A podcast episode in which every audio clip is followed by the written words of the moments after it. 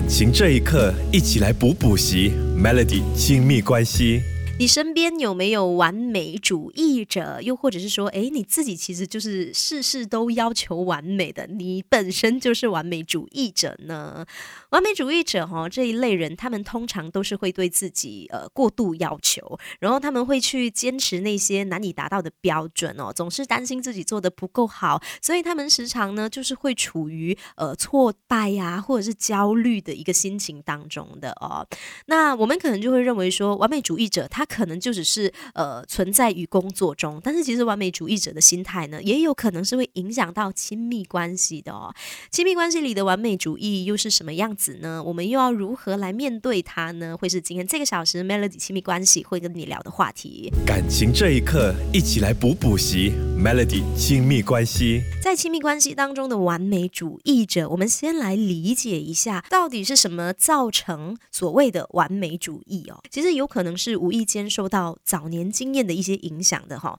有许多的完美主义者，他们可能是在小时候为了得到老师的赞许，然后拼命的读书，又或者是为了让他的父母感到安心，他就会伪装出快乐的样子哦。其实，在这些呃早年的经验呢，都会导致这一些人他们的心里会认定啊自己是不能够失败的，然后他也没有办法呃展现出他脆弱的一面哦。这样的人在长大之后，他通常是会延续这个习惯的，他什么事情。都全力追求完美，来满足旁人对自己的期待哦。所以，如果你察觉到你自己的完美主义有可能是来自这一些早年的影响的话呢，你可能要去认知，然后必须要去承认这些经验确实对你的性格造成了一些影响。我觉得承认是最重要，你必须要去承认它，你要去接受它，这就是放下感情中完美主义的第一步哦。那在亲密关系当中，完美主义者呢，他们除了会对自己的要求过度严苛之外，他也会对另一半要求太过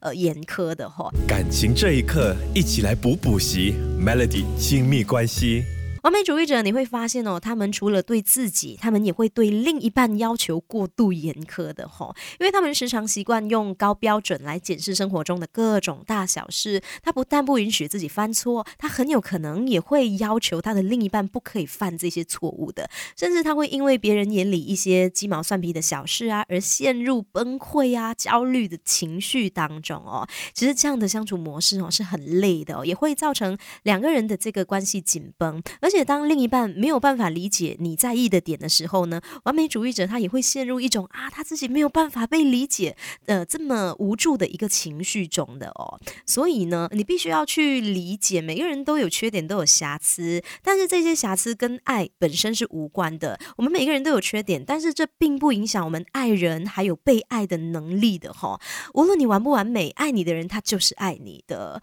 感情这一刻，一起来补补习 Melody 亲密。没关系。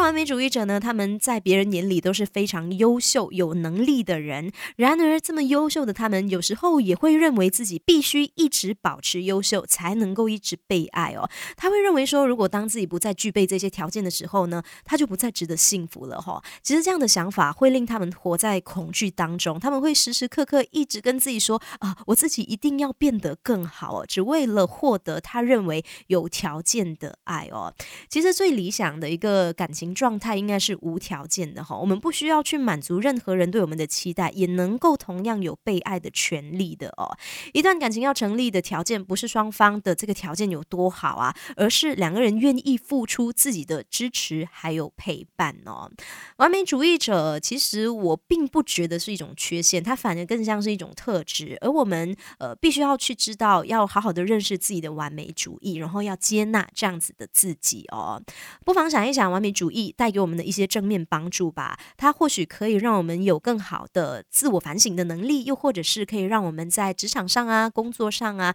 可以做得更好。只要不要过度的滥用完美主义，我觉得其实它都是我们身上非常珍贵、独一无二的一部分啦。